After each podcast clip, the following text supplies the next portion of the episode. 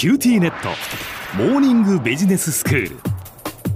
今日の講師は九州大学ビジネススクールで企業倫理とリスクマネジメントがご専門の平野拓先生です。よろしくお願いします。よろしくお願いします。先生今日はどういうお話でしょうか？今日はですね私たちのこう思い込みとですね危機意識について話していきたいと思います。はいあの私たちのこの日常生活というものは、まあ、事故、犯罪、災害などですね、まあ、本当にさまざまな危険で溢れています。うん。で日常生活からまあ自分たちの身をどのように守るかということはとっても大切なことです。はい。ちょっとここで小浜さんに質問なんですけどはい。今私たちが備えるべき危険って何だと思われますか、えー今ですか？うん。まあ今だとやはりその感染症対策はいはいそうってですね。いうこと、ええ。そしてやはり災害ですよね。うん。災害に備えるっていうことじゃないでしょうか。はい、まあまあまさにその通りなんですけどじゃあこれで全て私たちが身の回りの危険に気づけてるかって言われるとちょっと自信がなくなってしまいますよね。ああそうですね。で今日はこのリスク学の観点からこの辺をちょっと深掘りしてみたいと思います。はい。で先生その客観的な判断やはり私たちはできてないんでしょうか？できてるんでしょうか？はい、まあ、結論を言えばですねリスク学の立場からするとやはり自分たちにとって危険なことを人ってのはなかなか客観的に判断しづらいと言えます。うん。でこれなぜかといえばですね私たちはどうしても判断の際にこう思い込みとか先入観うん。これを専門用語でバイアスなんて言うんですけどええ。これの影響を受けてやっぱり考えたり判断してしまうということがあるからです。そうなんですね。ええ。ちなみにどんなこう思い込みをしてしまったり先入観があったりするんでしょうか？はい、これはですね長年のリスク学で様々に指摘されているんですが人が自分たちにとって危険なことを判断するにあたって影響を与える思い込みっていうものの代表例の中にあの利用可能性ヒューリスティックというバイアスがあります。利用可能性ヒューリスティック。初めて聞きました、そうですね。日常用語じゃないですね。はい、これ簡単に言えば人がですね思い浮かべやすいものまたはよく接触するもの要するにまあ身の回りにあるものが世界にたくさん存在するんだと思い込んでしまう傾向のことです。うん、例えば小浜さん日本全国で不動産屋とコンビニエンスストアどちらの方が多いと思われますか？それはやはりコンビニなんじゃないですか？ですよね。いや、ええ。私自身もそう思うんですがしかしこれ実際調べてみるとですね不動産屋の方が多いということがわかるんですね。そうですか、はいこれ数が多いんですよ。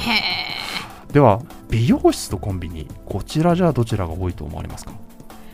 これもコンビニだと思いますけどもしかして美容室ですか？はい実は正解その通り美容室なんですねこれあのよく私も学生さんに聞くんですけど皆さん大抵コンビニと答えます。うん。なぜこのように私たちが実際の数値と判断が異なって解釈してしまうかというとこの原因に利用可能性ヒューリスティックというバイアスが影響しているからだと考えられています。うーん。つまり日常生活において私たちが美容室や不動産屋よりもはるかに多くコンビニを利用してしまう。つまり接触する回数が多いからこの世界にはコンビニの方があるんだと思い込んでしまうということなんです。なるほど。じゃあ先生なぜそのこの利用可能性ヒューリスティックが危険なことを判断するにあたって影響を及ぼすんでしょうか、具体的にはテレビやネット新聞などにおいてクローズアップされる事故犯罪災害が自分の周りにも発生しやすいあるいは最も危険なことであると思い込んでしまう可能性が指摘できるんですね。はいちょっと例を話してみますと例えば、えー9.11同時多発テロ事件大変凄惨な事件だったんですがこの事件は航空機がハイジャックされて、えービルに衝突させるという、まあ、悲劇的なテロだったんですがこの瞬間がテレビで捉えられ、まあ、新聞などで連日報道されました。うん。で多くの人がこの航空機のこうぶつかる映像を見てですね航空機の利用はまあ危険であると判断したのでしょう。同時多発テロ以降は航空機での移動というものがこれアメリカ国内で激減し長距離の移動にも自動車を用いるということが非常に多く確認されました。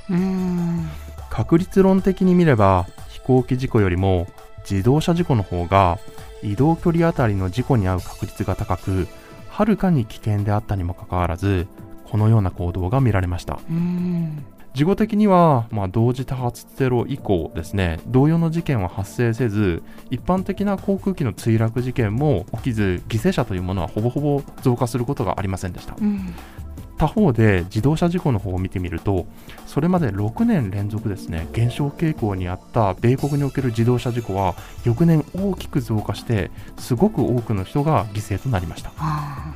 この事例はクローズアップされる事故犯罪災害がやはり危険であると思い込んでしまうまさにこの利用可能性ヒューリスティックが影響して作られた悲劇であったと考えられます。ーうーん。まあじゃあどうしたらこんなこう思い込みによる判断ミスを防げるんでしょうか？はい。大切なことはこのような先入観というものが、まあ、人にあるということを意識しておくこと、はい。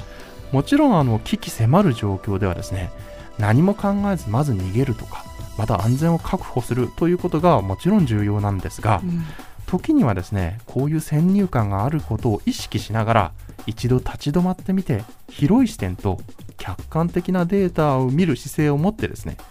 何が今の自分にとって危険かそして自分はどんな危険にさらされているかということを考える機会を設けることが重要だと思います。はい。特に現在は社会的状況からさまざまなメディアで新型コロナウイルスの被害が大きくクローズアップされています。もちろんこれに対する備えや危機意識を持つことはもう重要であることは明白です。しかしその反面でこのような状況下では豪雨や洪水地震など我々がまあこういう状況にありながら変わらずに存在する他のリスクに対して危機意識が低下してしまうことが懸念されます。その点はやはり注意していかなければいけないと言えると思います。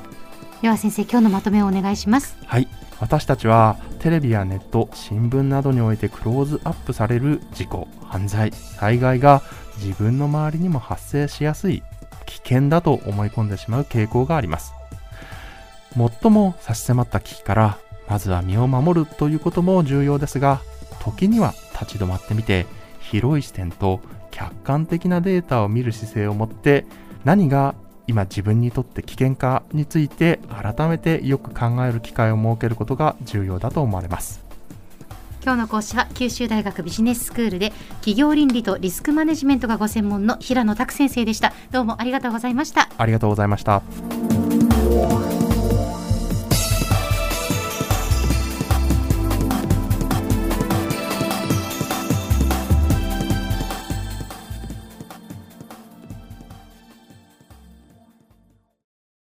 QTnet。チカって乗り換えたみたいよ。よくそんなに簡単に乗り換えられるわよね。私もそろそろ乗り換えよっかな。え今の彼3人目じゃなかったっけ？今年だけで。スマホの話なんだけど。乗り換え簡単。格安スマホの QT モバイル